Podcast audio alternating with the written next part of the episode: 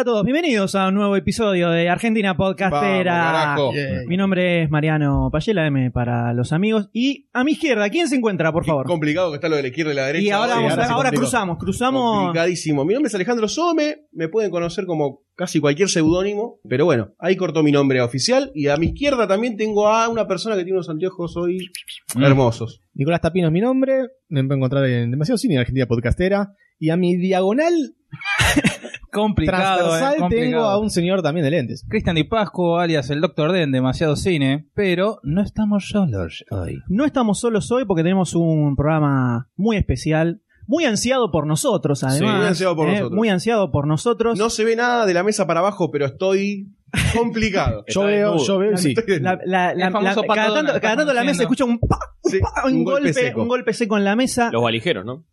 Más o menos.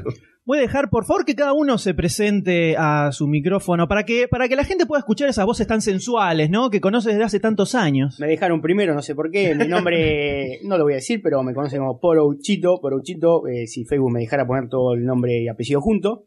Eh, nada, soy parte de Aspev, eh, la página aspev.com.ar, de videojuegos, cine, cómics, series, eh, lo que sea. Tenemos un programa llamado Boscas. Y dejo que se presente a uno de los co-conductores del programa. Así es, mi nombre es Guillermo Leos, soy co-conductor del Voscast, el podcast oficial de Aspev, que es Así se pasa el voz, aspev.com.ar, como decía ahí por Auchito. Y a mi izquierda está quien es el conductor y el voz, y bueno, la persona obviamente que con el ego más grande de No, toda la página. por supuesto. Y, acá en realidad todos debemos chuparle bastante. El Lego. Hola, ¿cómo están? Mi nombre es Alejandro La Regina. Yo eh, conduzco el Boscas y bueno, tenemos aspe.com.ar, como decía Poru, que es una página de videojuegos, pero le metemos entretenimiento. Tenemos un podcast que también hacemos semanalmente. Tenemos canal de YouTube, tenemos todo lo que Eh. tenemos que tener.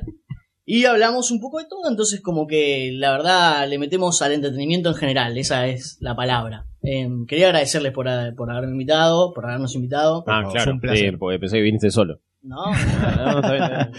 Tu Gil. Eh, vos estabas manejando al lado mío. ¿no? Ah, es verdad, De sí, sí, vine. llegué. El chofer, trajo el Eh, chofer. Tal cual, ahí está. El remisero le abrió el micrófono. Haciendo mi. Daisy, versión guillo. Le ve la nuca nomás. Guarda los dedos. Total. ¿Quién Eh, es el negro, No, no? de verdad, gracias por habernos invitado. Pues Por favor. tenía ganas de venir al programa también porque me parece que la movida que están haciendo es muy buena. Sí. Eh, me parece la posta que está pasando realmente, que está- se están moviendo muchas cosas en el mundo de los podcasts. Y la verdad que tener un lugar que haya muchos, que se pueda compartir, que escuches opiniones con otras personas, tanto el grupo como el programa, me parece una, Es como una el pro con la UCR, pero bien hecho. Pero bien. Salió Sí, bien acá. Pensemos Acá viene bien. alianzas más copadas, Poro, claro. de Sí, última. Sí, no. Fue duro, eh, lo que Alianza dijo. tampoco la Sí. palabra, me parece. No, tampoco. Tres cosas malas en una sola oración. Uy, sí, horrible. Para ahí, a alguien le faltó tirar un helicóptero y Sí. decir, oye, Hable- hablemos de una domingo, domingo, caballo. mejor, sí, ¿viste? No, la. Justicia a los Vengadores para que nadie se ponga celoso. Eh, ¿Cómo eh, te costó unión decir de- Para que no sepa, gente- para que no No sepa, sé si Poro.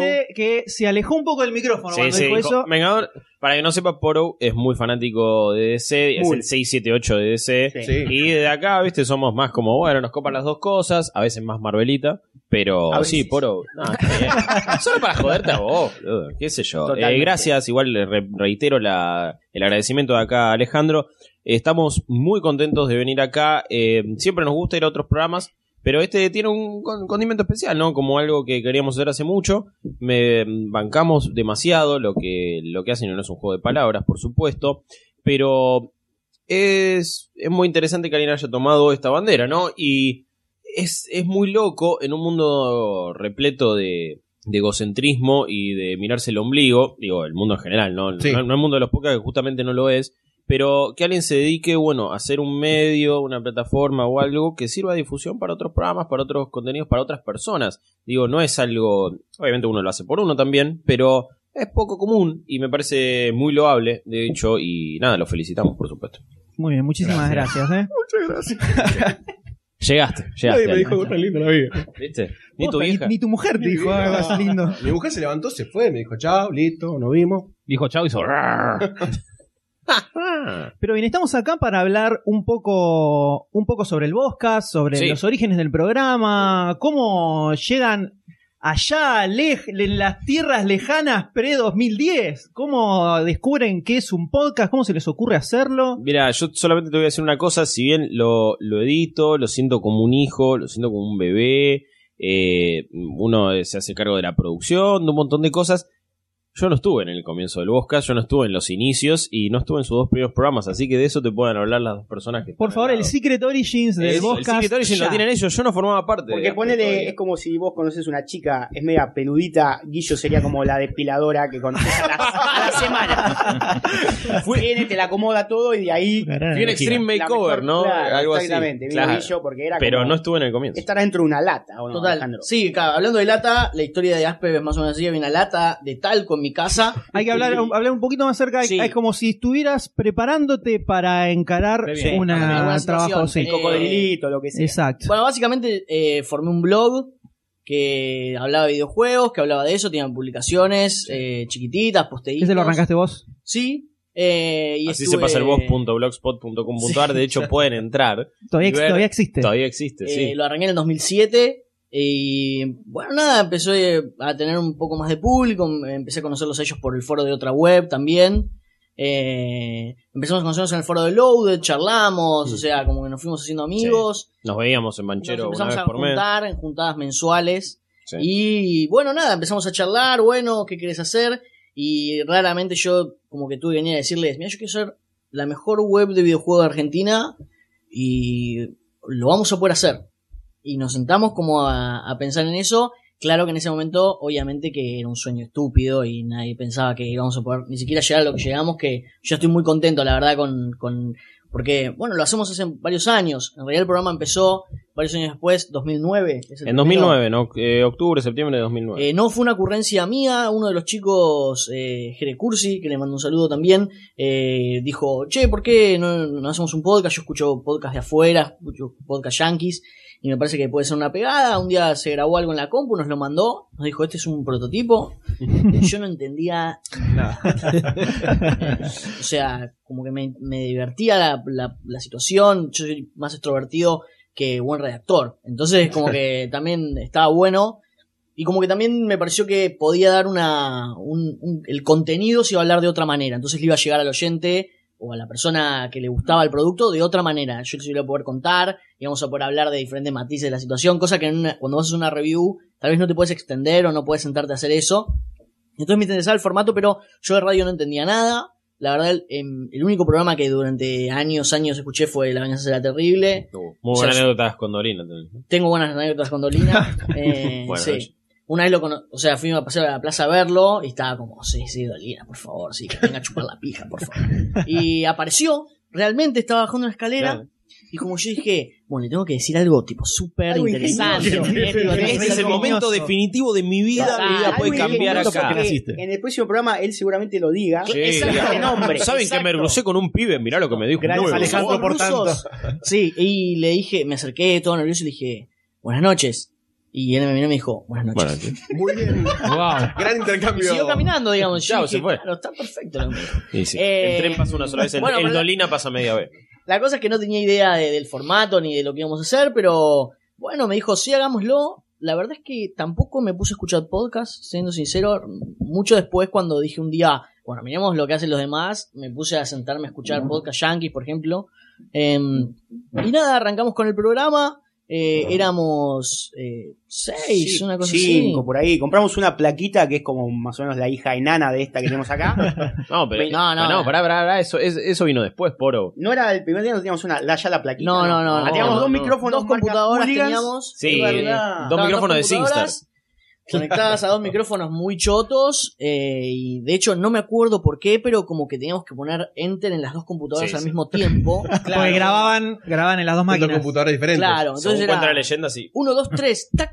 Para sincronizar, que tenía el audio sincronizado. Y. Año 2009, entiendan. Si bien es hace seis años y vos decís, "Buah, pará, seis años, pero pónganse un poquito a pensar No, las cosas que no, había o no hace sí, seis sí. años. Digo, no teníamos todos smartphone, no había wifi en todas las casas. Digo, eh, para tener en Era cuenta. distinto. Era distinta la cosa. Eh, bueno, nada, y así arrancamos hablando eh, hablando como de videojuegos puramente. El programa, eh, obviamente, cuando vos empezás un podcast, tenés desde las muletillas más bizarras, impresionantes, hasta lagunas desagradables. de- Eh, Exacto. clásico. El, no sé el qué es primer eso. programa fue accidentadísimo porque por eso de grabar eh, con Sí. dos computadoras quedó desfasado. Entonces era que se reía alguien y después venía el chiste.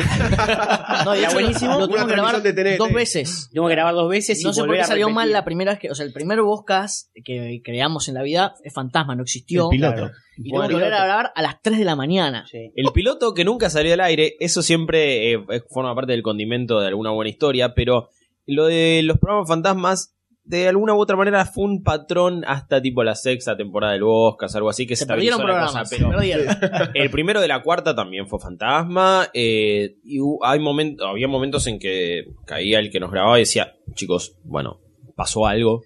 ¿Qué pasó? Marce, ¿se, se, se murió alguien? No, bueno, hace 40 minutos que no está grabando. No. Uy, Bueno, ok. bueno, y nos curtimos muy de lleno de, bueno, hay que volver a hacerlo. Hay que volver a hacer el chiste, y hay que volver a reírse, y The Show Must Go On, y ya fue. Una parte importante de esta historia es conocer a Guillo.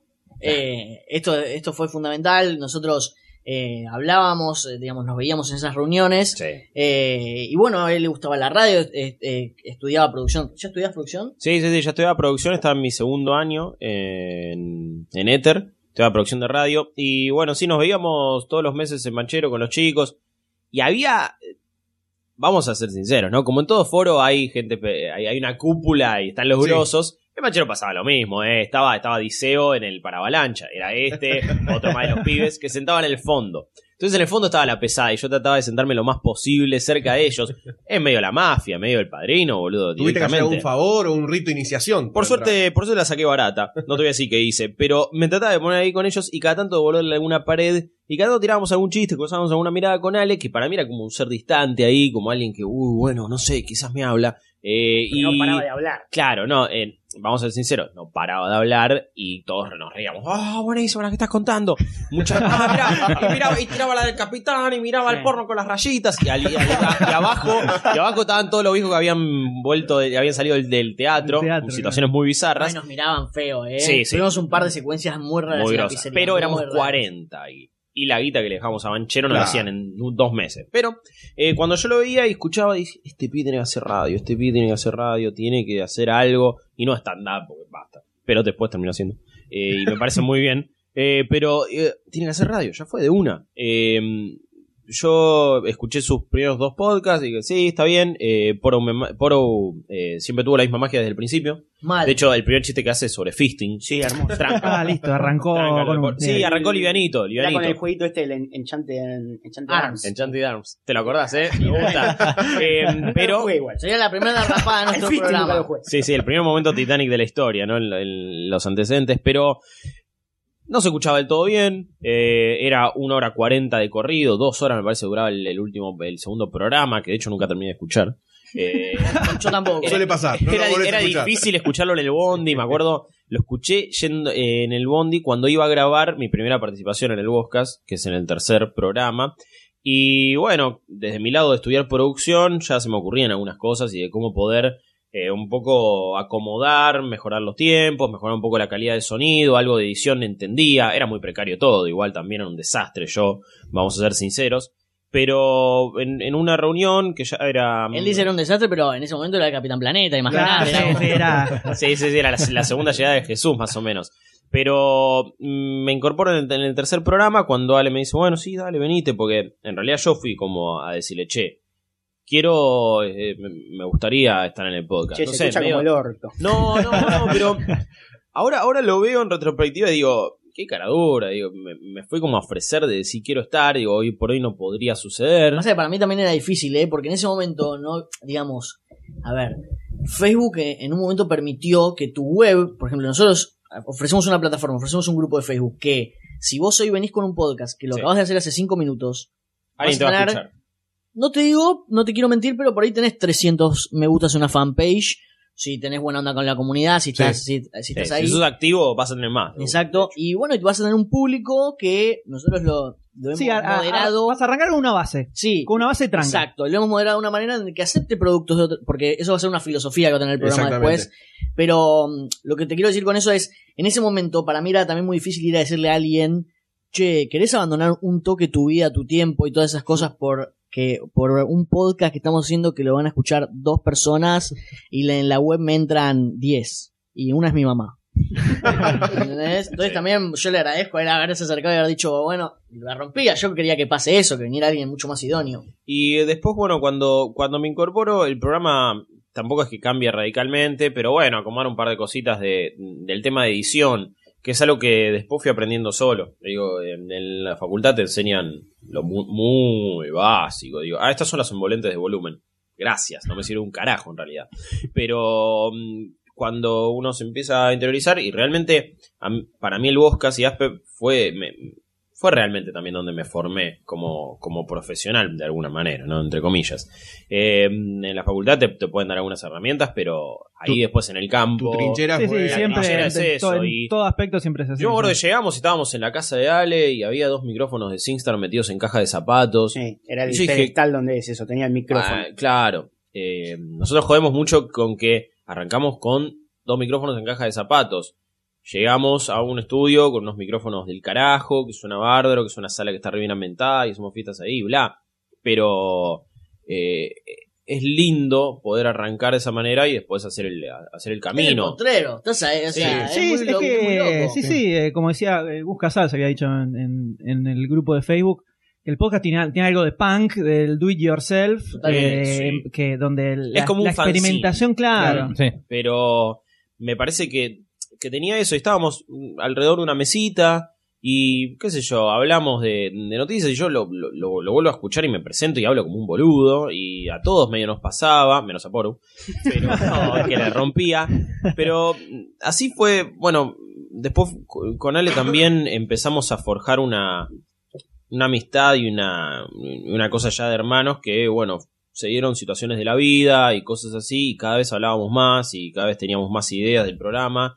Y él era la parte creativa, o él es la parte creativa, de hecho, yo eh, ejecuto, por así decirlo. A, a mí me dice, bueno, tengo un una idea. conjunto también, Sí. eh, o sea, es un pim- Es división de roles, Sí, digo. porque hay, Claro. hay feedback que van con el otro Total. que te No, pero yo, yo no soy de tener la idea loca. Pero él sí. Y yo después le doy un poco la forma y la ejecutamos y sale. Eh, y eso fue también un poco la dinámica al principio. Eh, había.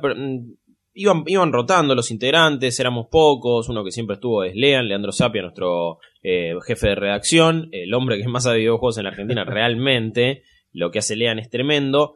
Pero mm, había cosas como que ya se iban delimitando, ¿no? Y al principio igual los contenidos también eran, eran raros. Era como, bueno, muy estereotipado, muy, muy trillada la cosa. Agarramos el ranking de Sí. los 100 mejores juegos de NES, lo dividimos en toda la temporada. Vamos, 20 Y- programas. Claro, y el, el último fue solo de... No, el, el último fue un ranking de los mejores juegos de la historia, de una página. Y era todo medio autorreferencial, medio agarrar el laburo de otros. Experimentamos mucho. eh, algo que si alguien que se está animando a hacer un podcast y ve que ya hay mucho terreno eh, pavimentado y que ya pasó y no hay tanto bache en las calles y alguien hizo las cosas bien, que tampoco deje de animarse a probar. Nosotros igual era un momento bastante eh, desértico del podcast sí. argentino y sobre todo de videojuegos. Entonces no sabíamos, no, no teníamos un referente, no sabíamos eh, qué seguir, qué hacer. Y flasheábamos estas cosas y cada, a una época veíamos trailers ahí en vivo y los comentábamos. Sí. Total. Digo, está bien, después vino Vorterix. Y chau. Y vas a, andás a ver si es radio o no. Pero nosotros hacíamos esa gilada. Era una boludez y no estaba bueno. Y vimos, uy, mira el trailer de God, de God of War 3. Otro día probamos, bueno, jugamos en vivo. Y era Ale jugando al Alan Wake ahí diciéndote lo que le pasaba.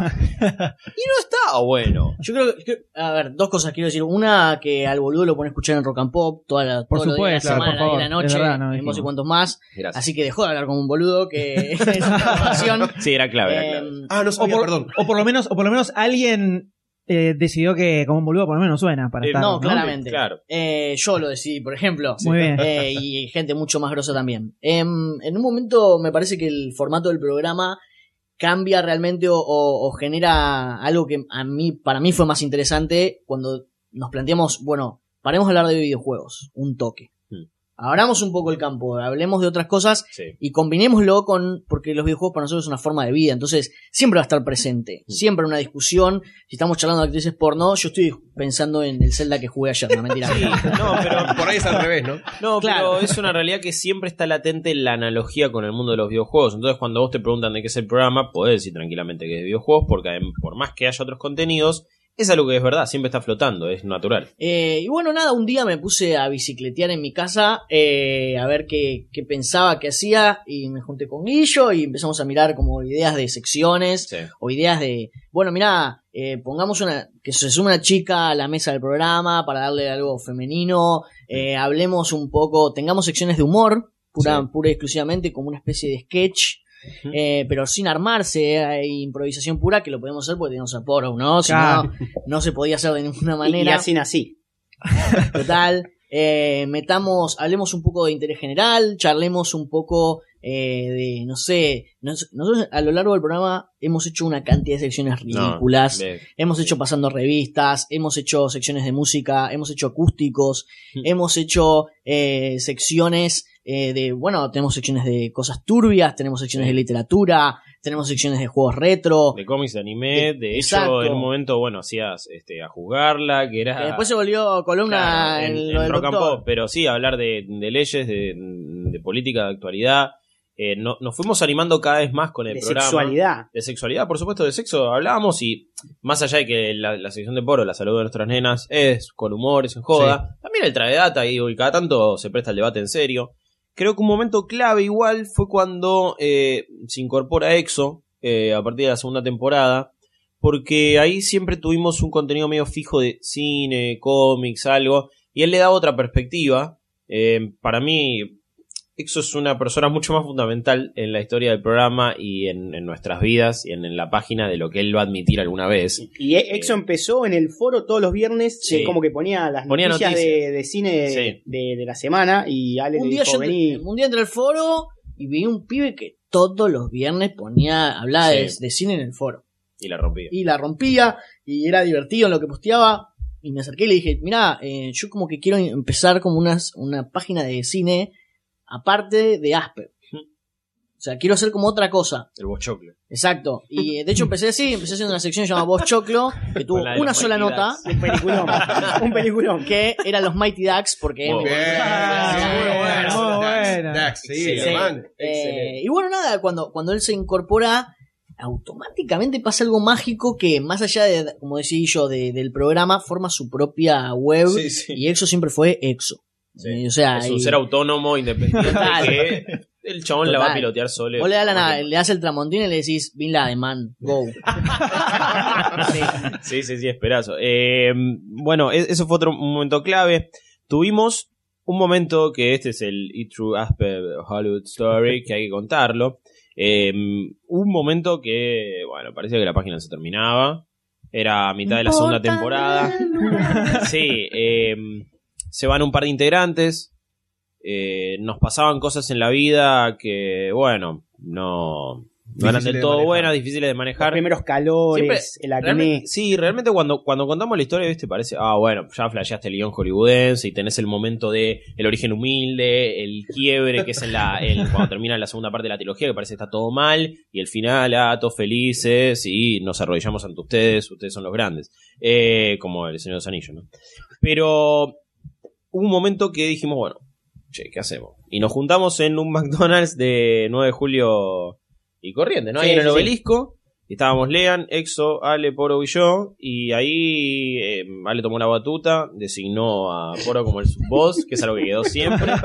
Y- Pará, pero fue lo Hay que explicar eso. No, Hay que explicar eso. eh, No, quisiera decir que tiene razón Guillo que suena un, un poco esto, pero también, bueno, todos tenemos esta historia y me parece que es rica para que otro la escuche y diga, bueno, puede ser que en un momento yo diga, pudra todo. che, la- o sea, esta página no me está haciendo feliz, o este, o este Sí. proyecto no me está haciendo feliz, y por ahí no es el momento de dejarlo, sino de reestructurarlo, Claro, sentarte a pensarlo de nuevo, necesito más gente, no, ¿cómo?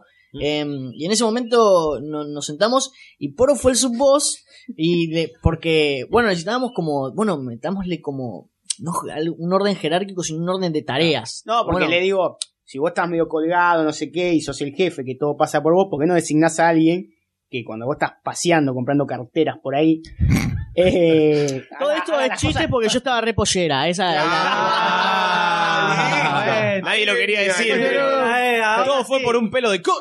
Ahora se entiende No, todo. pero claro. aparte era una conchuda del espacio, ¿eh? O sea, tenía, tenía en el registro le ponía Sí, tipo trenes, camiones, plato volador de 7500 kilos. Estaba muy hija de puta y yo estaba tipo embelesado. Y por como me pegaba chorlitos en la cabeza. Tipo, Claro, le digo, designá a alguien que, que ocupe tu lugar. Me dice, bueno, vas a ser vos. Y ahí me quise cortar la chota, ¿no? y nada, y lo llamaba una vez por día, decía, che, mirá, Exo, no sé qué. ah, hasta Todos los días hablábamos. bolas. Todos los días hablábamos de la página, como bueno, ¿y qué vamos a hacer? Y no sé, fíjate, ¿y ¿cómo hacemos con Exo que se quiere de la página siempre? Y no sé. Ya de la segunda temporada, Sí, eso. Eso siempre fue así, ¿eh? Eso, eso siempre fue así. Pero en, en el, en el programa también pasó, bueno, ese fue un punto de quiebre, pero volvimos, volvimos reestructurados, volvimos mejor, con más orden, ya empezando a, a- a meter un par de cosas en la edición, y vino Chahu, por ejemplo, Federico que ahí fue Carcela. el pegamento, man. Ese Ahí pasó. La amalgama. Ese, ese es un momento también clave.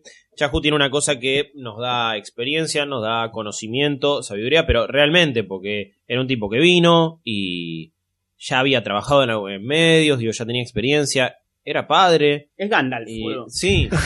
no, pero Chahu siempre para nosotros fue un faro de, bueno, a ver dónde estoy parado, qué puedo hacer en la vida y cómo, cómo quiero ser. Su personalidad también juega un papel, ¿eh? El chabón Sí. tipo está abajo de la catarata, el Shiryu, ¿entendés? Sí, es el maestro Doco.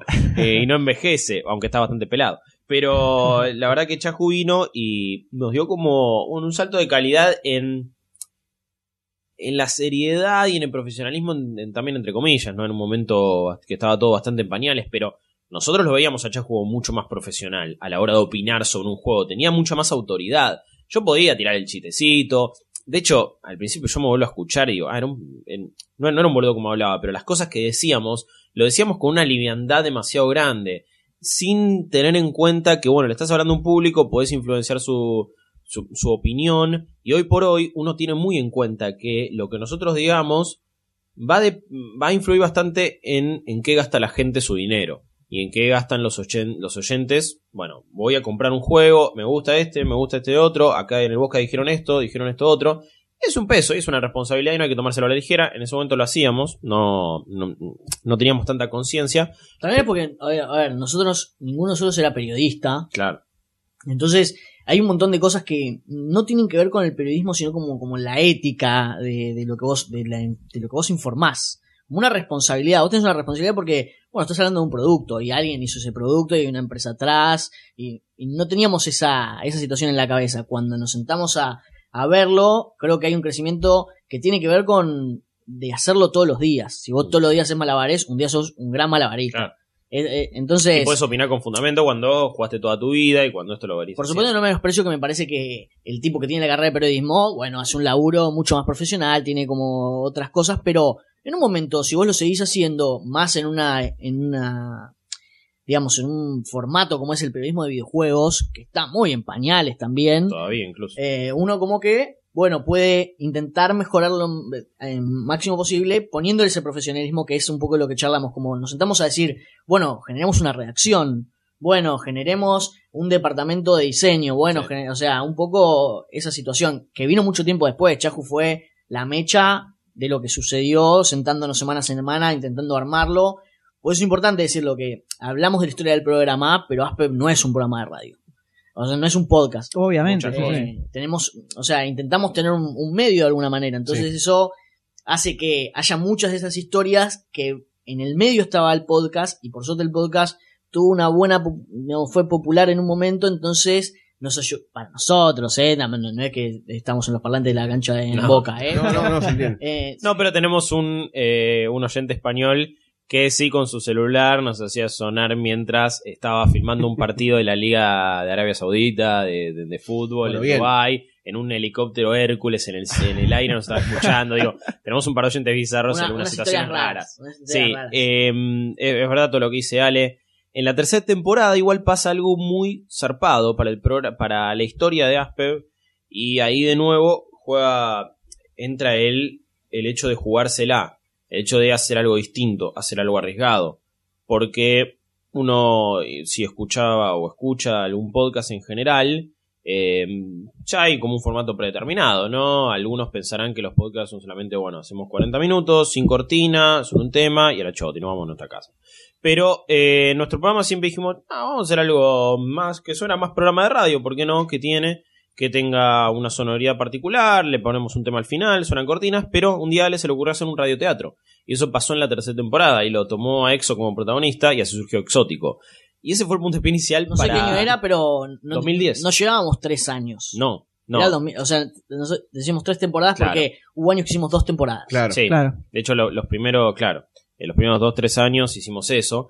Entonces no tenía un año en la página y él había decidido hacer un radioteatro y se lo puso a escribir y era bastante me- medio joda, medio que no, medio de, con- medio de contar una historia, hacer mucha referencia a algunas cosas y em, lo muy loco de esto es, Es muy que bizarro igual, eh, es muy bizarro. es bizarro, pero lo pone a escuchar, está, está muy bueno. Después ya le, lo- los otros que hicimos creo que me mejoraron en todo, todo sentido.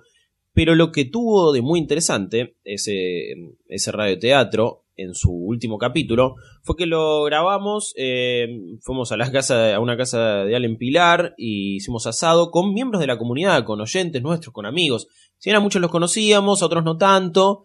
Y muchos de ellos participaron en ese capítulo. Y en retrospectiva, si bien, por ejemplo, Lucky, eh, Luciano Parrao es uno de nuestros redactores, también forma parte del Bosca, hizo muchos personajes en los radioteatros y tiene secciones, en ese momento no formaba parte de la página y participó con otros chicos. Y, y Peru, y Gefo, y Coque, un montón, que quizás alguno escuchó ese capítulo y lo- los tiene, eran miembros de la comunidad en teoría. Y se les dio un lugar. Es- Estaba pasando algo que le pasa a cualquier proyecto cuando empieza también, que es nosotros, no- como yo te decía, no hubo un grupo, no hubo un lugar en donde yo pudiese postear eso y Claro. había tanta gente Claro. interesada en escuchar un podcast de tres pendejos, cómo era la movida. Lo tuvimos que armar eso. Sí, es algo que Eh, tuvieron, tuvieron que generar un contexto en el cual pudieran ir eh, eh, poniendo los proyectos que iban generando. digamos. Exacto. Exactamente. Eh, Una plataforma. Claro. Como lo es hoy por hoy, perdón, Argentina Podcastera, digo. Totalmente. es muy importante. Por eso para nosotros es tan importante, Claro. por eso estamos tan emocionados por venir, porque eh, yo ya vamos a hablar de podcast pura y exclusivamente, y yo lo sé, y no, no me quiero repetir en eso, pero me parece muy importante que sepamos que esta industria que está en crecimiento, este movimiento, esta tecnología que está permitiendo que esté pasando esto, eh, tiene que ser importante para nosotros de cuidarnos, tiene que ser importante para nosotros de no generar mala leche, tiene que ser importante para nosotros de, de compartir, porque se comparte un sentimiento, porque no hay competencia, no sé, un montón de cosas que hacen que hacer un podcast es una cosa hermosa. Y esta historia para mí tiene que ver con eso, que es una cosa linda, que te une con otras personas, que si vos laburás y todos los días te levantás pensando en eso, si vos te juntás a tener reuniones de producción, si vos te juntás a, a pensarla, se vuelve tu equipo de fútbol, loco, es tu camiseta y te une mucho más. Y de ahí sale un poco la magia de hacer esto, de esa cosa de cinco amigos que se sientan con el micrófono. Sí, es verdad, somos cinco amigos que se sientan con el micrófono. Y Pero hay una bocha Bocha de laburo detrás. Sí, claro. Y lo de ponerse la camiseta, es verdad que cuando uno hace algo así, que están de, como decíamos antes, de trinchera, tan este carnal, te pones la camiseta mucho más. Yo trabajo, por suerte, hace cinco años en radio. Trabajé dos años en Rock and Pop, dos años en Vorterix y ahora de nuevo en Rock and Pop ya otro segundo año voy. Y la camiseta que más tengo puesta es la de Asper, digo, no... Y en mi cabeza no existe otra cosa. Y a mí me podrán ofrecer lo que sea, pero para mí siempre mi proyecto es, es esto, mi vida es Aspe, ese es el proyecto de mi vida y lo voy a llevar hasta las últimas consecuencias y cuando me muera no me pongan una calcomanía de otro lugar, poneme una camiseta de Aspe porque así va a ser mi cajón, digo, La- el de Ri- los colores de Río también. Sí. absolutamente. No somos pelotudos, no somos pelotudos, digo, River, Aspe, mi vieja, y ahí, bueno, no, River, Pau, Aspe, mi vieja, está bien, no te preocupes. Pero... Después grabamos varios audios para que pongan play Ah, está bien. Claro, Eh, claro. Hacemos versión para, versión para la vieja de Guillo, versión para la novia, versión para... Elige tu propia aventura. Elige tu- es muy bueno, Elige tu doctor D. Un día tenemos que hablar de tu propia aventura, por supuesto. Me es un podcast aparte. Pero lo de ponerse la camiseta es fundamental. Digo, cada uno puede tener las motivaciones que quiera. Pero nuestra motivación siempre fue el vamos a romperla, vamos a pasarla bien, vamos a darle a la gente el producto que se merece.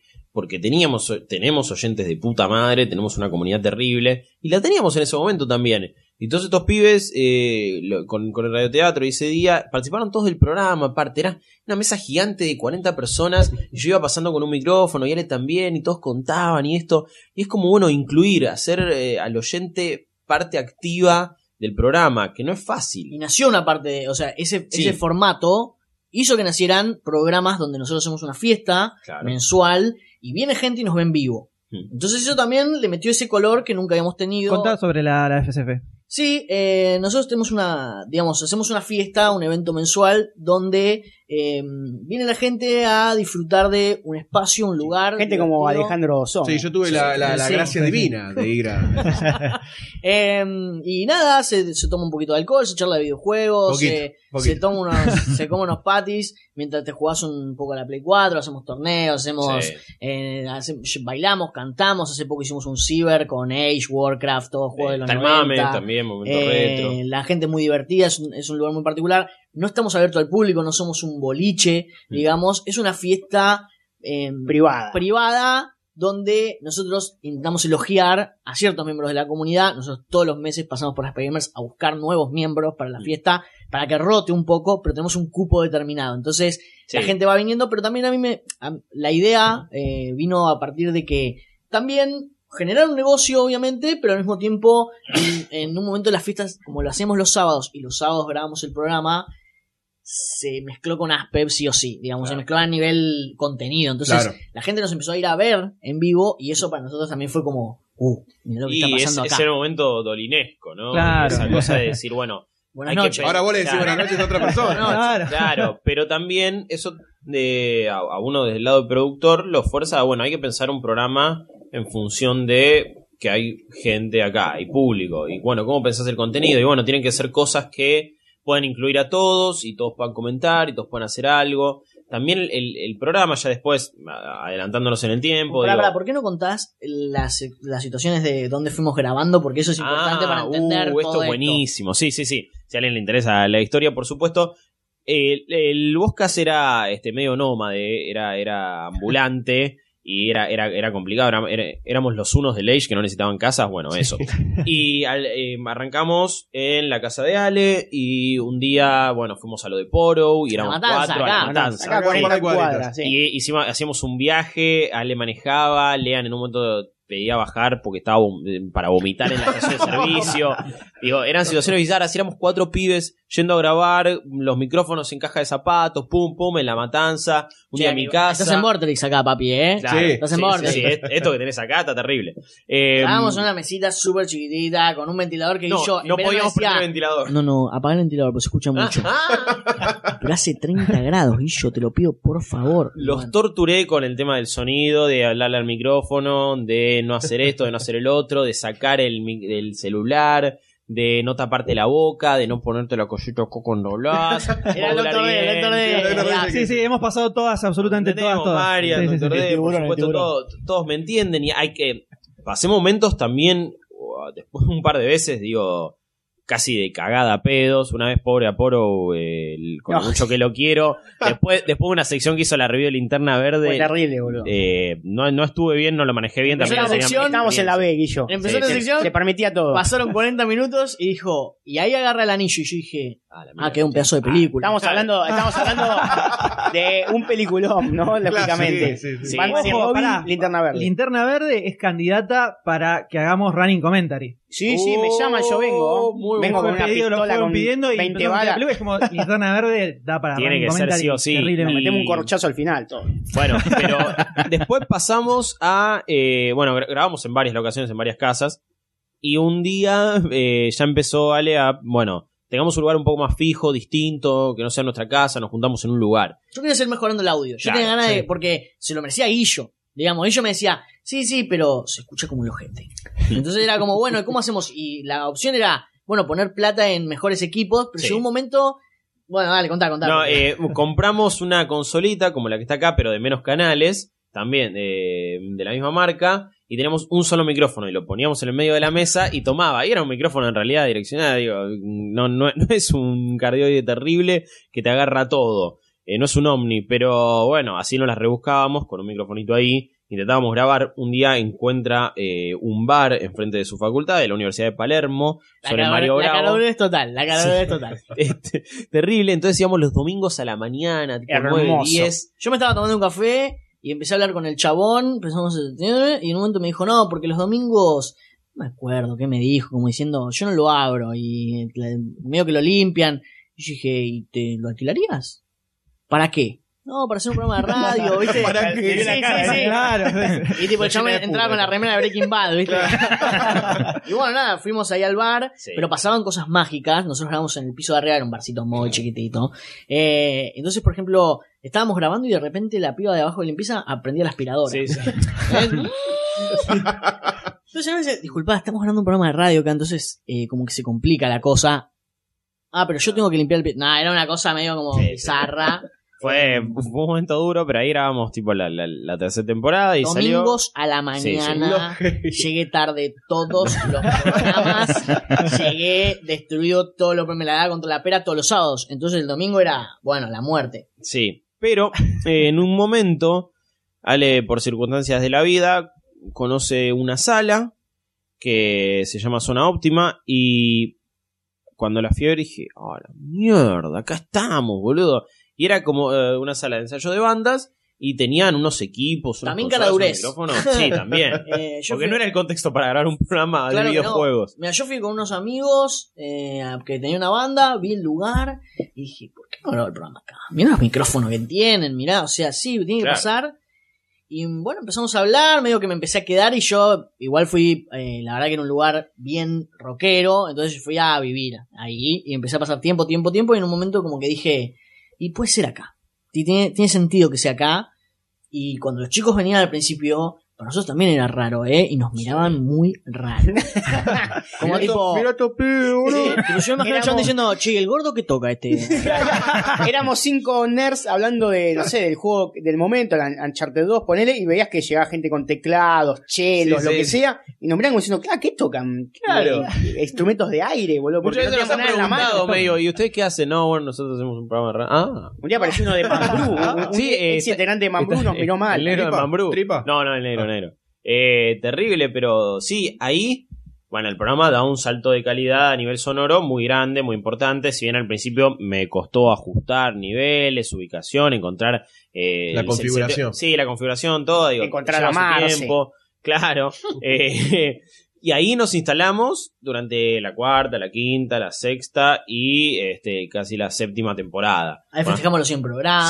Sí, eso. Ahí festejamos los 100 programas del Bosca, que también fue algo importante. Trajimos a miembros de la comunidad de nuevo, hicimos tipo una fiesta, eh, un poco el antecedente de FCF, eh, y participaron ahí en vivo y recordamos momentos de, la historia del Bosca, y un poco también se lo quieren ir a escuchar para, para conocer más detalles, eh, más incluso de, de cosas técnicas.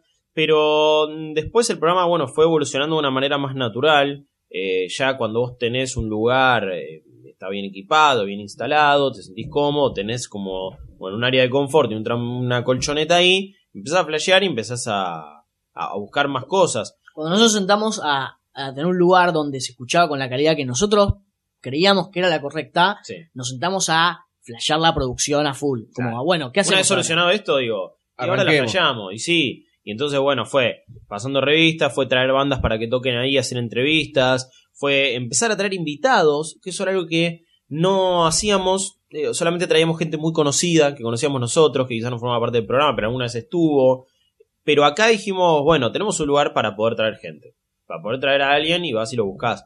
Un momento muy importante fue cuando vino Sergio Filibuolo de, de los Boomers, Sí. eh, que a nosotros eh, realmente nos dio un boost de, de gente, de escuchas, de miembros de la comunidad muy importante. Ya teníamos en ese momento el grupo de Facebook y su visita fue, fue realmente jugosa. Así que, como consejo también, digo, si hay alguien que está haciendo un podcast o algo, no tengan miedo a abrir las puertas a invitados. Porque, vamos a ser sinceros, eh, todo es un medio de difusión y todo es una plataforma y todo es en cierta manera publicidad, por más mal que suene, pero e- es, la realidad, digo, hay mutuo beneficio de estas cosas y uno se puede beneficiar. No es que sea el único objetivo por el que vas a buscar a alguien. De hecho, nosotros no lo fuimos a buscar por eso. No sabíamos No, que iba a pasar. De hecho, se dio una cosa por buena leche, al Sí, revés. claro, o sea, claro. nosotros, la página desde que empezó, yo cuando la empecé, el eslogan era para terminar con el monopolio de los opinólogos de videojuegos. Y era una forma medio hinchapelotas, chevevarista, situación, dale, te voy a comer los pies, Sí. de decir, bueno, salgamos afuera a hacer algo mejor. Porque esto que está ahora, pues yo lo quiero mucho a nivel X y está todo bien, pero una verga inhumana lo que hacían. también es- son pioneros. Entonces el pionero, pero estuvieron muchos años al aire. O sea, hay Podrían muchas- haber, podrían sí, haber cambiado algunas cosas. Sí. Eh, y creo que nuestra propuesta era, bueno, salgamos a hacerlo y cuando fuimos dándonos cuenta de que esto era tan divertido, que te unía tanto, que dijimos, bueno, cuando otro empiece, dé- démosle para adelante. Y empezamos a hacerlo y pasaban por el foro, pas- los invitamos a que siempre publiquen cosas, cada vez más, cada vez más, hasta que en un momento, cuando tuvimos nuestra propia plataforma, nuestro propio podcast, dijimos, bueno, invitemos gente, también queríamos estar preparados para recibirlos, porque Claro, si yo sí. te invito y soy un tarado que no puede hablar, y la verdad que es un programa de mierda, porque la- no, no se da, pero cuando estuvimos más seguros, empezamos a invitar gente y esto se dio con una retroalimentación. Nosotros, por ejemplo, con, bueno, con Checkpoint, con Sí. Special News, tenemos una relación muy particular, fuimos como los primeros de decir, eh, bueno, vénganse y la pasamos bien. Entonces esa situación se empezó a dar que tenían una onda parecida a nosotros en muchas cosas. Entonces se- nos unimos como, bueno, empecemos a hacer crossover entre nosotros, porque a vos te beneficia y a mí me beneficia, y le damos al público la posibilidad de escuchar otras voces y decir, y a ver esto, bueno, como esto que está pasando, ¿no? Sí, Pero Sí, sí, Sí, sí, de hecho eso se instaló tanto que ya hacemos programas especiales que son tipo de la Trifuerza. Entonces están Sí. los tres programas ahí y como que quedó muy instalado. Yo me acuerdo, momento clave también, en realidad si uno lo piensa pensar, si uno se lo pone a pensar en la historia nuestra o en la de Checkpoint misma, ponele, ya metiéndose en su terreno quizás.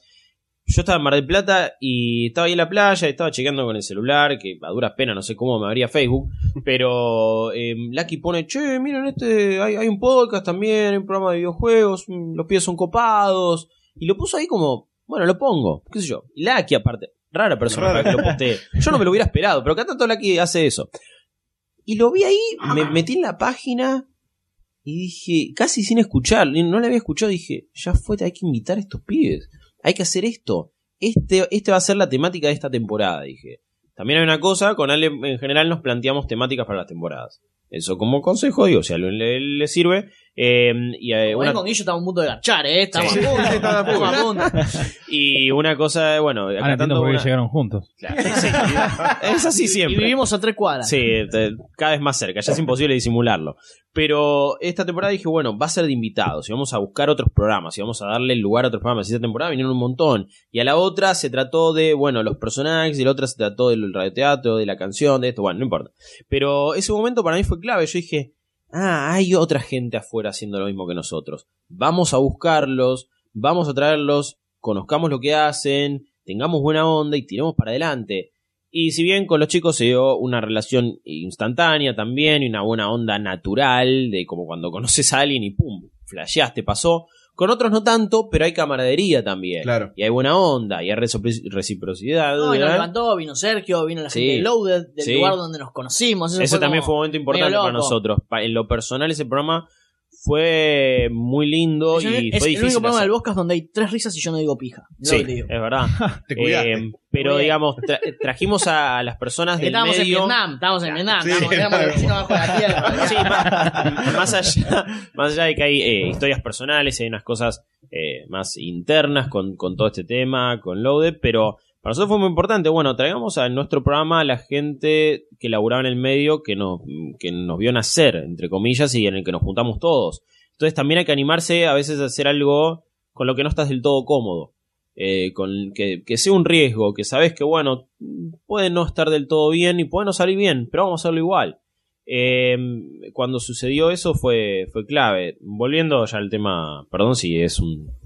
No, la- es que la idea, la es así, todas estas cosas que ustedes están contando, eh, que capaz a usted le parece bueno, que medio damos vueltas, qué sé yo, eh, a, a nosotros mismos, incluso Sí. a todos los que lo están escuchando, eh, es, es algo muy valioso, porque son, no solo son años de experiencia, sino son años de experimentación, Sí. de probar un montón de cosas y que a lo mejor lo que decías al principio, eh, se juntan, bueno, hacemos un poco, bueno, nos juntamos, hablamos un par de cosas, listo, se terminó, y no saben que no, pero eso está bien, está perfecto, pero si querés, mirá todas las otras 300 cosas que fueron probando ustedes Sí. y que fueron metiendo y que probaron y que no funcionaron y que sí funcionaron. Todo eso sirve para abrir la cabeza y abrir el panorama de las posibilidades, que es una de, una de las cosas que más nos interesa a nosotros que la gente se lleve de este programa, justamente. Por eso, tantas ganas que tenemos de, de grabar con ustedes. Y justamente creo que eso es una de las virtudes del, del.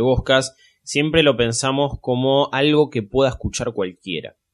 Y ya después de los cambios a nivel sonoro, los cambios importantes vinieron a nivel mentalidad, a nivel contenido, a nivel de, che, tengamos en cuenta que siempre puede haber alguien que nos puede escuchar por primera vez. Y de hecho tuvimos eh, discusiones trancas eh, con, con Ale a veces de decir, che, ¿qué hacemos con la apertura? Queremos darle una vuelta de tuerca. Y yo le decía, y pasa que siempre puede haber alguien que te escuche por primera vez. Entonces te tenés que presentar y tenés que decir más o menos quién sos y por qué lado vas y qué haces y Yo, esto. tenía- yo, tenía- yo venía y le decía a Guillo cualquier pelotudez, ¿entendés? Tipo, y Guillo, mira, ¿sabes lo que quiero hacer? Un fogón, boludo. Que venga un con una guitarra. Y lo hicimos y la. De hecho, lo hicimos, pero, pero, pero la tiré tres años seguidos la idea, ¿eh? Un Sí, día entró. Pero un día Total. encontramos a la persona indicada y el conejo lo hizo. Total, eh, pero lo, lo que tuvo de bueno esto también fue que nosotros, probando, también fuimos adquiriendo horas de vuelo. Entonces Claro. de repente hicimos entrevistas y adquirimos experiencia. De repente hicimos entrevistas a rockeros drogados. Más experiencia. Uy, qué lindo día. En muchos rubros. Sí, sí. No, no, no, tremendo. Y para editar ni te cuento, no, no le pegaban nunca el micrófono, no se escuchaba Eh, nada. y con, por ejemplo, con lo, lo- lo de los radioteatros, yo cuando lo inicié, fue una idea que tuve, porque yo justo escuchaba a Dolina, Dolina, genio de los radioteatros y de la Sí. vida, pero como yo dije, yo quiero hacer mi propia historia, ya fue a la mierda. Y escribí el guion, y con Guillo nunca nos, o sea, no hubo reuniones de, mira Guillo, esta va a ser la historia y lo que va a pasar acá y qué te parece y che, ¿se podrá hacer este sonido de cadenas con una linterna y, y la verdad que ahí, ahí también vino la magia de Guillo que agarró el radioteatro, agarró ese guion y dijo, y acá tiene que haber tal cortina, tal música.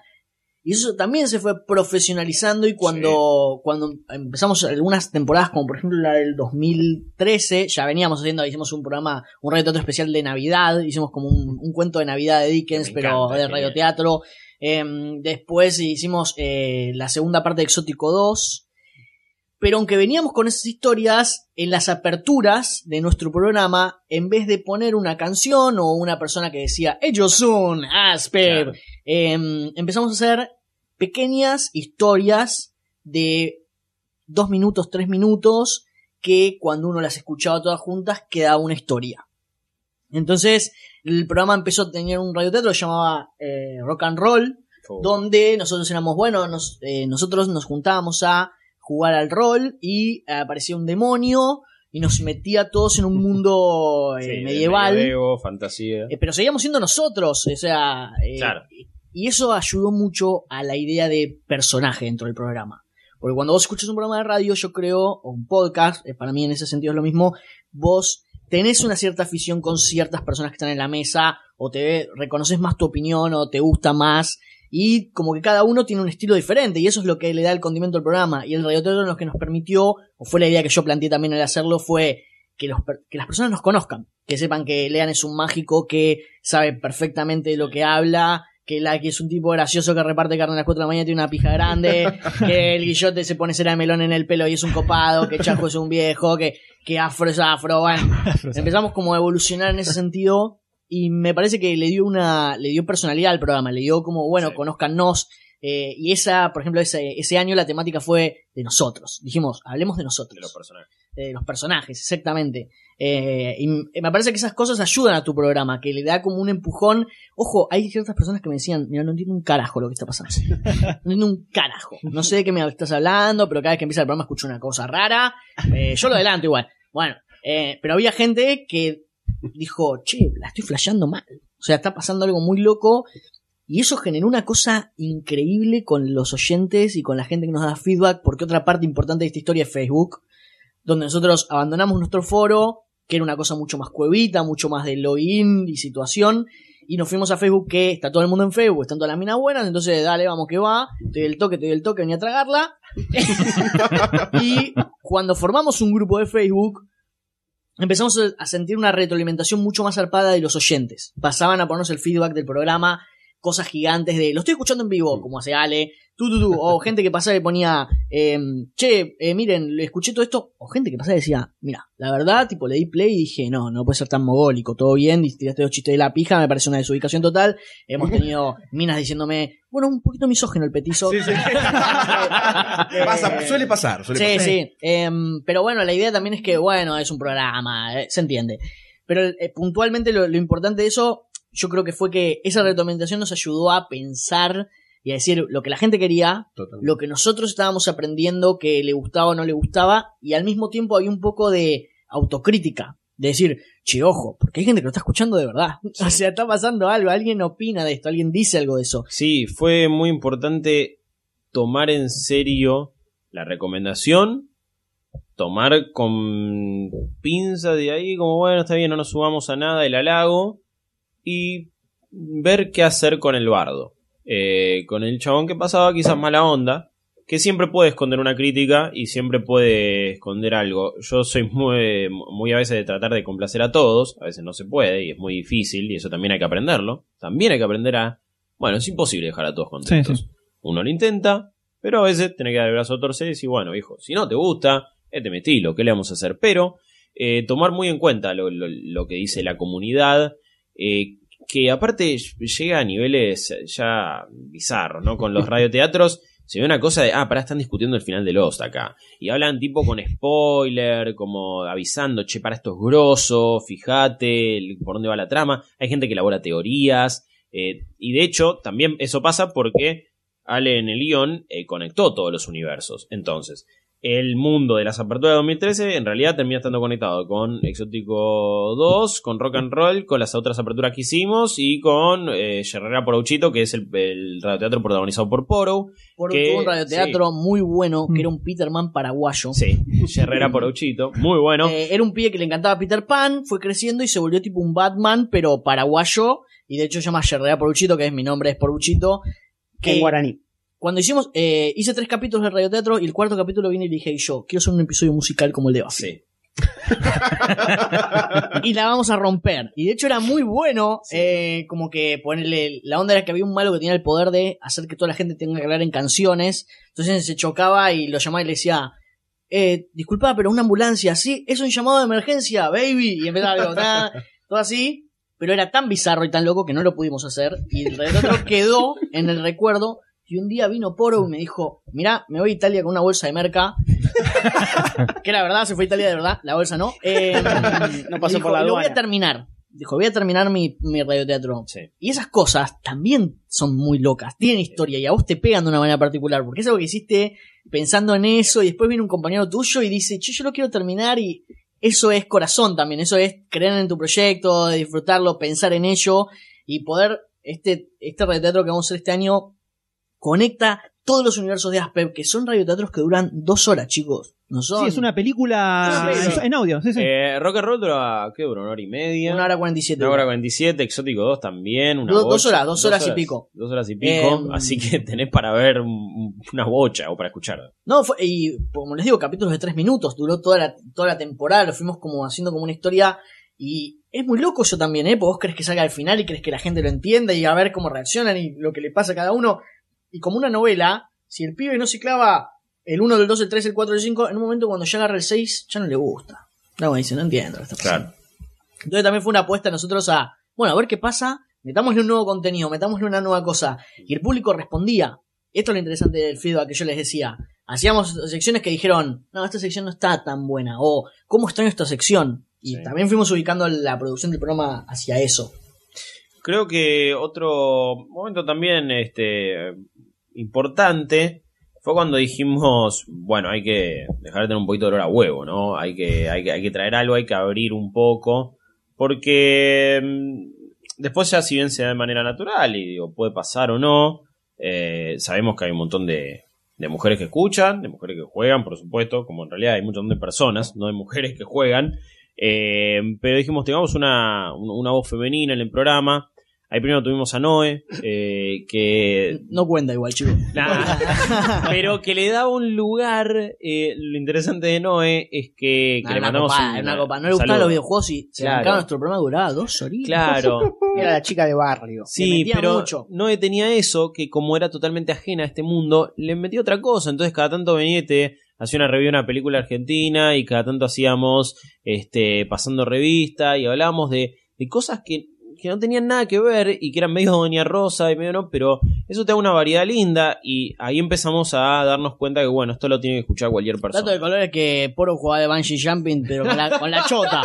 Con la chota. Nunca caía al piso, era como, y volvía para arriba.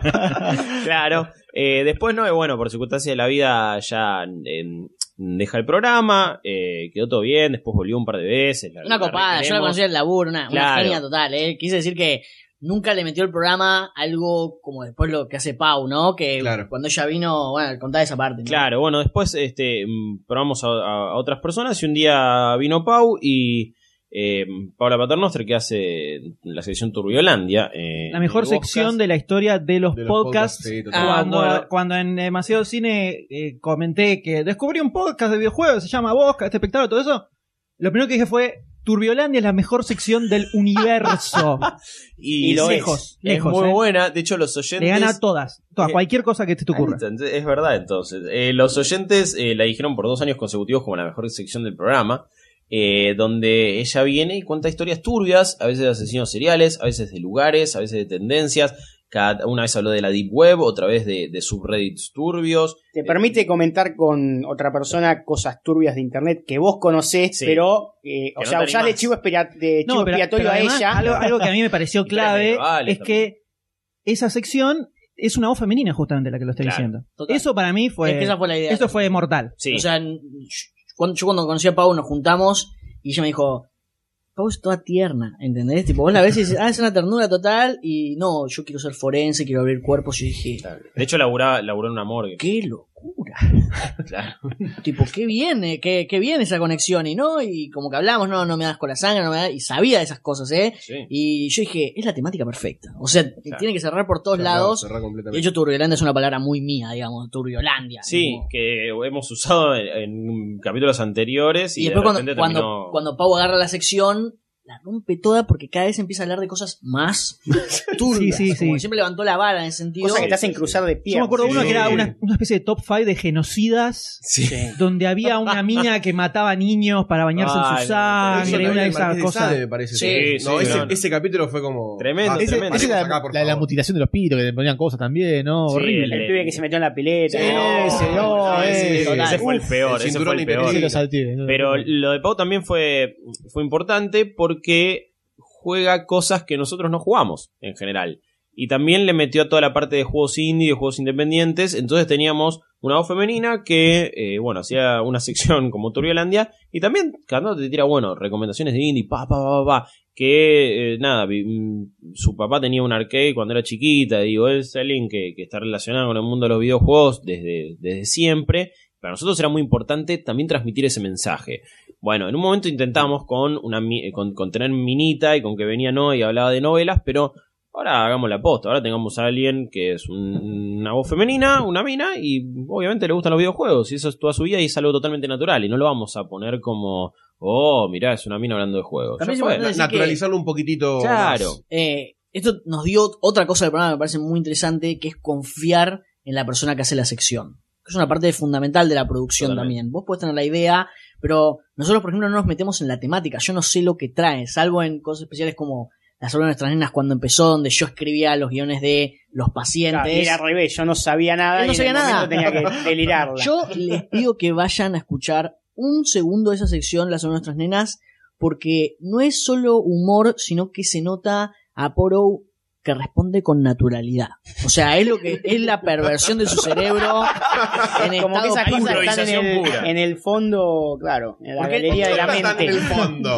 Sí, vamos a. Ojo, eh, como ustedes que Todos flotan. un, un montón de años que están en esto y que saben y conocen, es difícil improvisar. Es difícil no tener nada para decir y ver a ver qué me vas a decir para que yo responda correctamente o responda de una manera graciosa. Y Poro, tipo, es un artista del pádel impresionante. No, eh, Te la devuelve todas. Mirá que.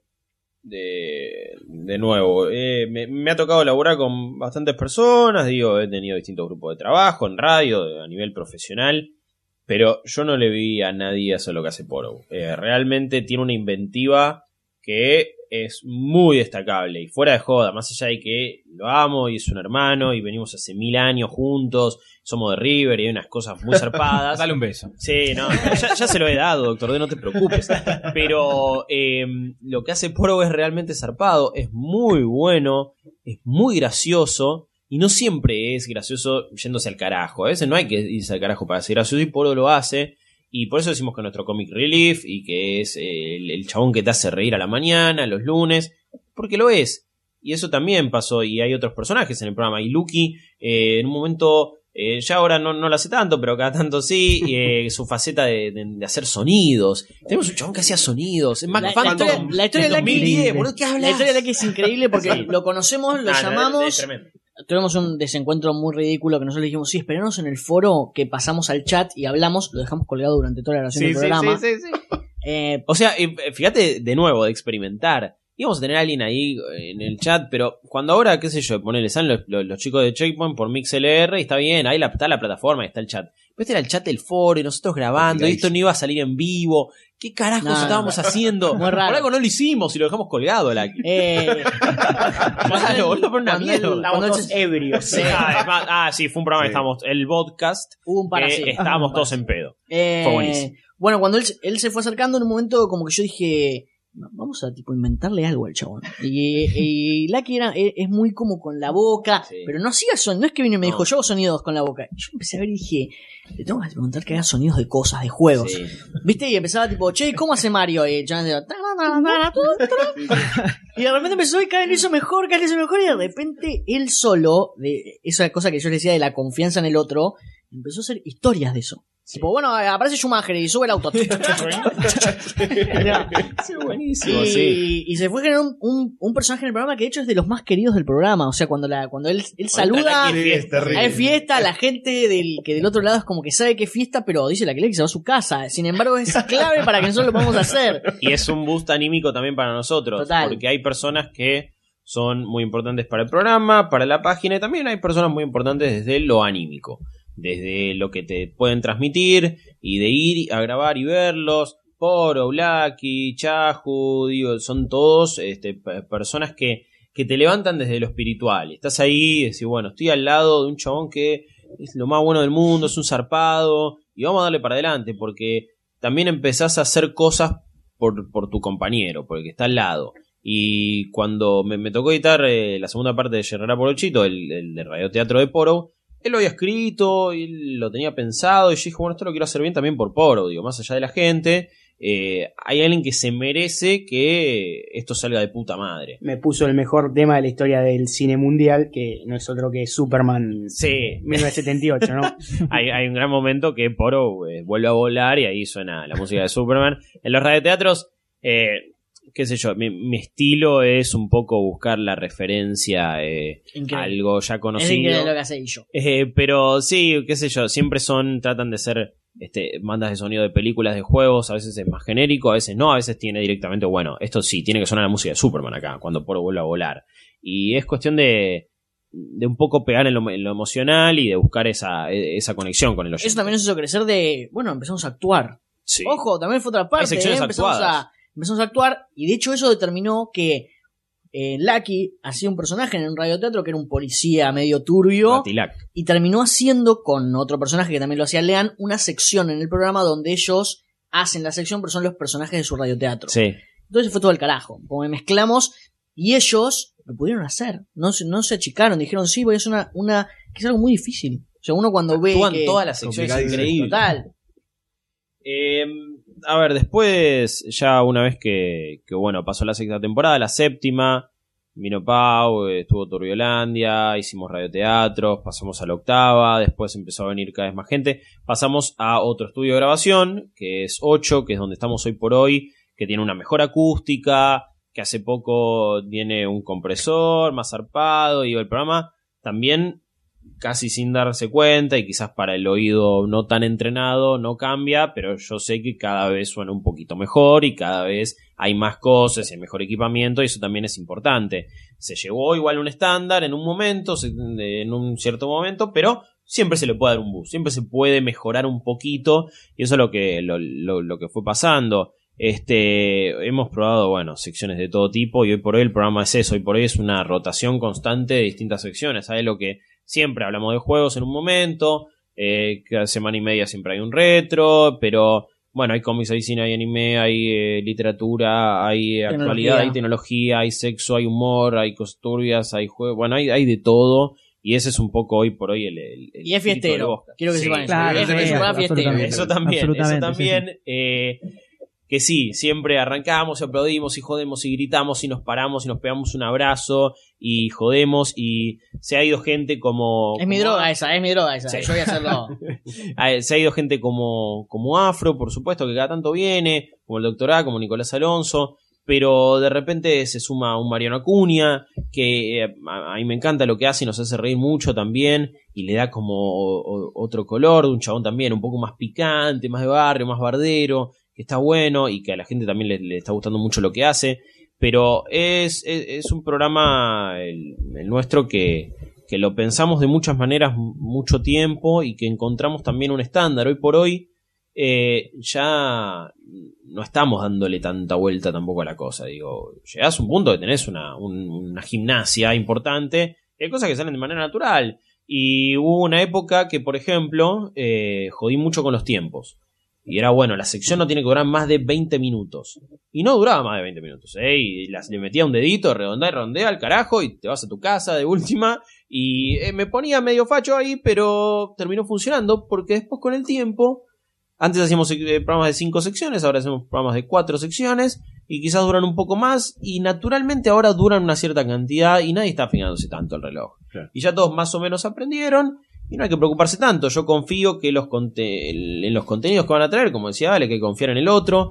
Y creo que muy pocas veces he dicho, no, de esto fijate, he hablado otra No, cosa. jamás, jamás. Eh, realmente han sido muy casos muy contados, quizás con, no sé, alguna Y hemos boludez, hablado pero- de todo, ¿eh? Porque después tuvimos, Sí. por ejemplo, hacemos programas especiales, Ah, donde solo hablamos de Pokémon, donde solo hablamos de Supercampeones, donde eso solo es importante. Eso fue muy loco también hacerlo porque eh, a ver, yo escuchaba muchas cosas acerca de los podcasts de, bueno, que tengan la temática de pizzas, pero nosotros no hacíamos ese, caso, ese, ese formato. Entonces hacer un programa de solamente tal Sí. cosa era muy loco y para nosotros Claro. nos sirvió también como, como gimnasia. Y hemos hecho tres horas de Supercampeones, tres horas de Seiya. Tres eh, horitas. de, de Power Ranger, de Pokémon. El de Power Ranger es tremendo. Vos que hace más. primero que hicimos. el Power. Ranger es tremendo. Y pues soy muy fanático, me sé la historia de memoria. Yo te la Sí. pongo, Rito Repulso sale del cosito y la sé toda. O sea, Y aparte me- me fue el, día de nuestro, fue el día de nuestro cumpleaños, o sea, él cumple el 16 de noviembre, yo el 17, y lo grabamos creo que el 16 o el 17, no me acuerdo. Y dijimos, bueno, para nuestro cumpleaños hemos empezado Power Ranger y fue una fiesta. Y dijimos, che, acá hay algo. Y, ah, y los especiales son muy importantes para nosotros porque son el punto de entrada de muchos oyentes. Sí. Claro, Es muy sí, sí. fácil meterse en un programa Sí, así sí, que, sí. ah, bueno, a mí me gusta Pokémon, listo, escucho esto. Y no, y no tenés que saber tanto quién es quién de nosotros, sino que vas escuchando data, data, de decir, ah, mira el chiste que tiró, ah, es verdad, Machamp era el as del fratacho. Y bueno, y te vas ahí te quedás, ah, Mr. Mime le daba a la mamá de Ash. Y listo, y ahí dices, ah, estos pies son unos copados. Bueno, a ver qué hacen más, y ahí escuchás. Y ahí vas y ahí te metes. Y quizás habrá algún eh, enfermito que solo escucha los especiales. No lo sé, puede pasar. Pero me parece un muy buen punto de entrada. Tenemos pensado hacer más y, y se va a abrir un poco la, la- temática ¿no? de eso. Y, y- no, no solo quizás animes o series tan importantes, pero abrirse un poco y, y seguir experimentando. Siempre eh, lo que vamos a hacer nosotros es seguir probando cosas, seguir flasheándola, porque también al oyente hay que darle siempre algo nuevo. Mínima, aunque sea una boludez, ¿eh? pero siempre algo nuevo, alguna sección nueva tenés que tener, al- algo distinto tenés que intentar No, incluso hacer. es algo que a uno mismo le sirve. Después de tantos Sí, años sí, no grabando, te estancás, eh, claro. no solo no te estancas, sino que te da ganas de, de- No. solo te sale, metamos algo nuevo para, viste, mover un bueno. poco, para joder, buscarle la vuelta a algo, a algo novedoso que no se venías haciendo. Entonces sirve un poco también para motivarse un toque extra a uno mismo, ¿no? Esta, Sí. esta es la historia de Asper sin la parte sexual. La, esa parte de la- Sí, yo la quería o sea, escuchar, la no- puedo escuchar todavía, ¿no? Sí, sí, Sí, sí. sí, ahora de, Ahora la de, la- de la- de bambalinas. Bueno, esto que escucharon es eh, La gente de Aspe- es un programa que eh, nos lo hemos dicho muchas veces, es obligatorio para todo el que quiera hacer podcast, no específicamente de videojuegos, sino podcast en general, tiene que escuchar el programa de Asper, aunque, aunque no le guste la temática, no le guste la onda, eh, hay un montón de cosas para aprender, un montón Mm. de cosas para tomar, sobre todo, por lo menos nosotros lo que, lo que más nos sorprendió cuando descubrimos el Voscast, eh, el tema del profesionalismo, cómo, eh, cómo lo encaran. Desde eh, la... Teniendo en cuenta incluso que son un montón de gente grabando, Sí. que eso es un bardo de organizar. Es muy importante saber que en Aspev nosotros somos 12. Ahora me parece que somos 13, ¿puede ser? Eh, sí, ya Ahora laburando 13. tenemos 14, no me ¿Alguien acuerdo ya a esta altura, pero en el Sí, programa. varios. En, el, en el programa de mínimo somos 9. Sí. Pero rara vez somos menos. Y es. Esa, esa es una dinámica que hay que saberla manejar. No es fácil, requiere de una gimnasia muy importante. Eh, el- en el Bosca se nota, eh, uno lo escucha y parece que fuese una boludez, se juntan a pelotudear, pero se nota cuando haces esto varios años, se nota que atrás. atrás de eso hay un laburo increíble para que justamente cuando vos lo estás escuchando parezca que no está eso. Y parezca que es algo que sale todo natural y que la negra es así nomás y nos juntamos a decir boludeces así. Sí. Eh, lograr eso, pasar de un laburo infernal atrás y que eso se transmita naturalmente después en el micrófono es muy difícil y es algo que es una de las cosas creo más importantes que uno puede tomar del podcast. Eh, aunque no te guste el programa y no te guste el videojuegos en general, Sí, que claro. mucha gente haces un podcast de ellas Cesen, que es algo que venimos Yo estoy. venimos yo- dándole llamame, manija favor, mucho, estamos esperando, en cualquier momento sale. Una olla Eh, que hace una torta. Pero me pone muy mal a una hornalla. Sí, totalmente. Acá vas a la casa y te la raspan con la de metal, no. No no, necesitas terrible. horno. No. Es terrible. Eh, es muy importante prestarle atención a todo eso y creo que todo lo que se habló hoy en este programa es como la Biblia del podcast. Sí, o sea, si quieres hacer totalmente. podcast, escuchá, em- escuchate todo esto y ahí vas a sa- salir con Sí. una parva de cosas Pero para desde- empezar a probar. y Desde la trinchera hasta Stark Sí. Industries. La, la- la parte de Absolutamente todo. Sodoma y Gomorra, sobre sabés que todo. Absolutamente, una cosa totalmente, interesante sobre totalmente. esta historia también fue que hace poco en Argentina Podcastera pasó un chico y puso, chim, pasa algo, ¿cuánta gente tiene que escucharme para que el podcast... Tenga, eh, se considere sí, exitoso. Exacto, y es muy loco que todos salimos como un poco a decirle, mira, no hace falta que escuche nadie. Porque esto es un poco, tiene que ver un poco de, de amor, de, de tu proyecto, de un montón de vos. cosas. Em, yo creo que eso es, es muy interesante saber lo que, no importa si estás en la trinchera o si estás eh, haciendo algo que ya tiene 400, 500, 600, 1000 escuchas, un millón, no importa. Yo creo que lo importante es disfrutarlo y disfrutar ese camino y aprender y siempre tenerle meter para adelante y tener nuevas ideas y arriesgarte e intentarlo y sentarte a, a volverla a maquinar. Y si alguien no sirve en el programa, también tener los huevos de decirle, che, mira, o cambias esto, o le das el micrófono, o dejás de fumar tanta marihuana a la mañana. Hay que decirlo. Y eso genera una, una relación también con el otro. Y esa relación profesional te ayuda a crecer en lo que vos haces todos los días que no es tu profesión, no lo sabes hacer, lo estás aprendiendo. Entonces, la crítica del otro, el compañerismo, la situación, escuchar tus programas, clave. Eso es claro, sí, sí, claro. Clave, yo eh, todos eh, los fines de año cuando me de vacaciones me miro la temporada de Ángel tipo las 5 enteras y me escucho dos o tres Vital. programas, dos o tres temporadas de Asper y muchas veces agarro un, agarro un cuadernito y anoto Alejandro imbécil. Sí, Basta decir Tipo, happy. Claro, tal cual. Eh, o intento escuchar eh, solo pedazos de secciones de otros, escuchar seis secciones de una persona y decir, bueno, está bueno, pero me parece que la temática podría mejorar. Y después cuando juntes en la reunión de producción decirle, che, ¿por qué no te traes una cosa más loca? ¿O por qué no lo combinás con tal sección? Nosotros hemos hecho secciones de comida. Foro viene a hacer sí, a comerla, verdad. donde explica un plato y te recomienda una película. Y muy loco poder hacer eso, porque inclusive vos lo escuchás y decís, este es el mismo pie que hace la sección de tipo la Happy, ¿cómo es? ¿Entendés? Al final, ¿Qué come? no se confunde, claro. Bueno, una vez combinaste las dos hablando de, Es, verdad. recetas con, con Sem, ¿no? Recetas verdad. con Ah, traspasé. Sí, sí, sí. Eh, sí, es, es eso. Hay, hay mucho laburo detrás. eh, no es todo casualidad. Hay magia, hay cosas que se dan también naturales. Hay, hay situaciones muy locas. Y tenemos el momento Marta y el momento Titanic y el momento Sarasa. Eh, hay, hay un poco de, de, de mitología ya del Bosca que tiene su- sus propias historias y sus propias cosas, pero todo tiene un laburo y se graba el sábado y yo me lo llevo a mi casa y el domingo estoy todo el día editando y son unas seis horas de edición, siete de corrido, porque bueno, ah, acá le puedo meter tal cortina, acá le puedo meter tal efecto. También eh, mi laburo de edición es resaltar los momentos importantes, los momentos graciosos hay que resaltarlos, hay que decirle al oyente, che, acá hay un chiste, reíte porque hay esto y está el otro, pero sin la, ris- la risa de la sitcom. Sí, sí. Igual es un poco De hecho, eh, es lo El mismo. efecto, digamos. En realidad, el efecto es ese, porque esta es la risa de la sitcom y para que te des Mm. cuenta que acaba de pasar un chiste y que, no es, y que es bastante pelotudo, pero vos te tenés que reír igual. Pero acá es, es ver eso y bueno, y a ver qué, qué canción pongo. Y a veces ponía, siempre trataba de poner un momento con canciones nuevas. Y después me di cuenta que la gente, eh, a veces le gusta escuchar un clásico, entonces le metes un poco de todo. Y, con- y Y- confían en lo que haces también, ¿eh? Porque Sí. nosotros nos han dicho, no, porque ese programa es el Jorge Corona del mundo gamer. Tipo, son Claro. chistecitos nomás. Y vos tenés toda esa producción atrás, todo ese laburo Te que le metés, toda esa profesionalización, toda esa cosa de, de bajar data, de tener la información, de poderlo contestar. Nosotros tenemos, cuando alguien viene a hablar de literatura, el pibe de literatura es un animal, sabe perfectamente lo que tiene Neko, que decir, cómo bueno, es. Neko también se incorporó, perdón. cómo no lo tiene que ordenar. Cuando viene Pablo a hablar de turbio, decís, esta pega es turbia de verdad. Cuando hablamos de videojuegos, sabemos que Lean te dice fecha, situación. O sea, es un laburo, razón, hay que, hay que analizarlo, hay que bajarlo. Exo ha traído en una sección a hacer 200 películas. hablado. Sí. 50 minutos de un pibe hablando solo, un monólogo de 200 películas, y eso no lo puede hacer cualquier persona. Y, y si lo puede hacer, le requiere un laburo. Requiere sentarse a pensarla, cranearla, anotarlo. No, te dio- no tenía una sola hoja el chabón. No. Lo hizo de Sí. memoria. Con actores, con director, con secuencia, más o menos un argumentito. Eso me parece, me parece válido decirlo. Tuvimos mucha suerte con la gente que se unió también. Se unieron y nosotros, ese sí, es un, es un trabajo que, que sí estoy orgulloso de que yo hago. Tuvimos suerte de cómo fuimos encaminando esos talentos. Ah, me parece que vos vas a poder hacer esto mejor.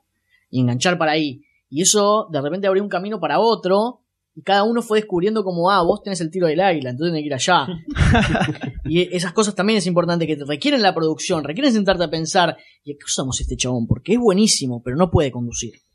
Por ejemplo, que yo creo que es una cosa que le pasa a muchos podcasts. Yo escucho podcasts y digo a veces, está bueno lo que hacen, pero tienen malos roles. Es una opinión igual, ¿eh? Pero digo, ese pibe no tiene como la, la cosa para conducir y vos estás haciendo un programa presidencialista, que el pibe conduce. Ustedes, por ejemplo, tienen un programa más parlamentario, más como que cada uno le mete un poco de color, pero hay, hay programas donde hay alguien que lleva la batuta y le da para adelante. Claro. Y eso es importante saber que esa personalidad tiene que ser particular, o que tiene que saber los tiempos, o tiene que llevarlo. Y otro pibe que tiene un montón de data que puede ser un buen columnista, pero por ahí no se banca la sección propia y tenés que ayudarlo para remarla. Esas cosas solo se hacen con laburo, solo se hacen con experiencia, solo se sentarse con sentarse, escucharlas, mirarlas y decir, a ver si lo puede hacer, sí, no, ¿por qué? Es laburo, está bueno eso también. Eh, toda la gente que estuvo escuchando esto quedó como loco, quieren escuchar el, el podcast, quieren conocer más sobre Aspev. ¿Dónde pueden encontrar todo lo que es Aspev en el universo internetístico? Eh, principalmente en aspe.com.ar, esa es nuestra web, por supuesto. El link directo a la página de la sección del podcast es radio.aspe.com.ar. Así se pasa el voz, esas son las siglas Aspen con B larga. Claro, como la radio, pero con B larga. Después, hoy por hoy, donde está siempre principalmente el programa y sale por primera vez, eh, es en SoundCloud, soundcloud.com barra Radio, ese es nuestro canal. Y a partir de este año ya el, programa está, eh, se sube ahí directamente, el RSS lo toma de ahí, entonces iTunes también. Antes teníamos problemas de servidor, ahora baja la chapa, si no tenés ningún problema y lo puedes escuchar tranquilamente. Es una gran plataforma, si quieren hacer un podcast, eh, son 9 euros al mes, pero vale la pena cada centavo. sí, sí, hemos, hemos recomendado SoundCloud. Sí, no, Sí, es sí. totalmente recomendable y la función de RSX que tiene es muy buena porque te funciona de servidor y vos no tenés que Claro. contratar uno. Eh, así que ahí pueden encontrarnos en Twitter como arroba Aspev, en Facebook como eh, Aspev la, la fanpage, Aspev Gamers el grupo. también- Aspev Cine, tenemos una fanpage de Sí, cine, sí. arroba Aspev Cine también en Twitter está, porque Aspev Cine es otra página, Claro. como yo les prometí, Exo lo logró, tiene sus, tiene sus propios monitos voladores, Sí. Está ahí Mariana Acuña, está Chalo Namuno que se Derek. unió, Derek, Claro, cine.aspev.com.ar y entran directamente. hizo su propio dominio el chabón, se dieron cuenta de lo que pasó, sí, sí, totalmente. Bueno, ahí nos pueden encontrar, vayan a, yo creo que es un, es un programa que vale la pena darle la oportunidad, yo sé que al principio te va a parecer un quilombo, porque lo es, y eso es lo interesante. Eh, yo quería decirles algo, ya que ustedes arrancaron como diciendo algo de Argentina Podcastera. eh, me parece importante el lugar que ustedes también dieron, eh, tanto en el grupo como en la onda que comparten en todos los proyectos que van haciendo.